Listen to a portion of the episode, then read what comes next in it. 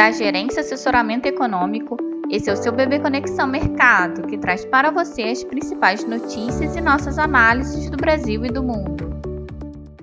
Bom dia, terça-feira, Dia 17 de outubro de 2023, eu sou Adriana Lima e vou apresentar um panorama sobre os principais mercados. No exterior, Israel, discursos do Fed e balanços de grandes bancos deixam mercados cautelosos nesta manhã. O conflito em Israel segue no radar dos investidores. Até o momento, Israel não iniciou a invasão prometida a Gaza. Biden, presidente dos Estados Unidos, deve visitar o país e a Jordânia amanhã em tentativa de evitar a escalada do conflito na região. Hoje, o Bank of America, o chamado BOFA, e o Goldman Sachs divulgam seus resultados do último trimestre antes da abertura dos mercados. Aliás, o resultado do BOFA, que já foi divulgado, apresentou lucro líquido de 7,8 bilhões de dólares no terceiro trimestre de 2023. A princípio, as ações que caíam logo viraram para alta após a divulgação do resultado. Os dirigentes do Fed, John Williams, Michelle Bauman e Tom Barkin, todos votantes, se pronunciarão em eventos distintos ao longo do dia. A expectativa para que siga um direcionamento dado pelo vice-presidente da instituição, Philip Jefferson, de que a disparada dos treasuries de 10 anos possa ser considerada para que o Fed não faça uma nova elevação de juros no FONC da reunião do dia 1 de novembro.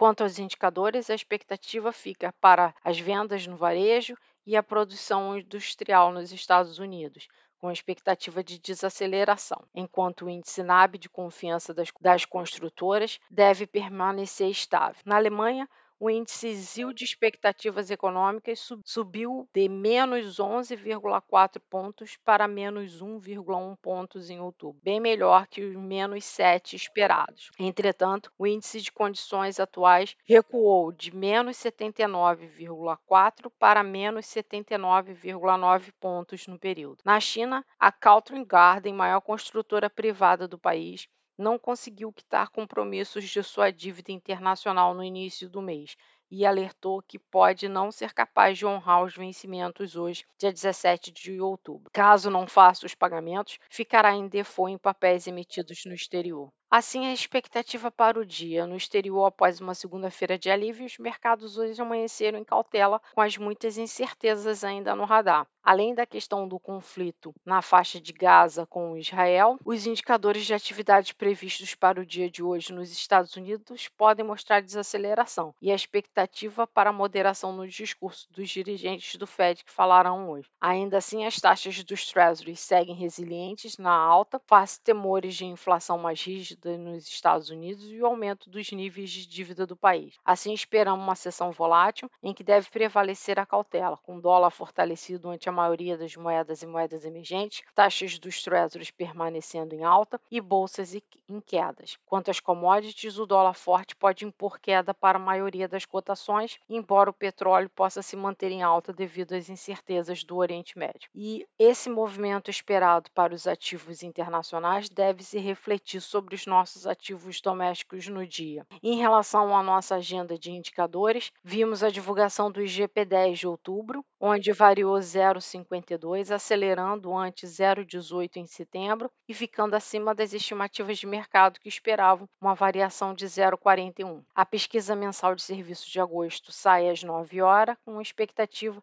que se mantenha no território positivo pelo quarto mês consecutivo, e o Tesouro fará leilão de NTNB e LFT. Além disso, na agenda de evento, destaque para a participação do diretor de política monetária do Banco Central, Gabriel Galípolo, em evento a partir das 12 horas. Assim, a nossa expectativa é que o dólar se fortaleça frente ao real, os juros mantenham um movimento de alta em linha com a valorização do dólar e a alta das taxas dos treasuries, o Ibovespa se desvalorize seguindo as bolsas globais e commodities. Desejamos a todos um bom dia e bons negócios.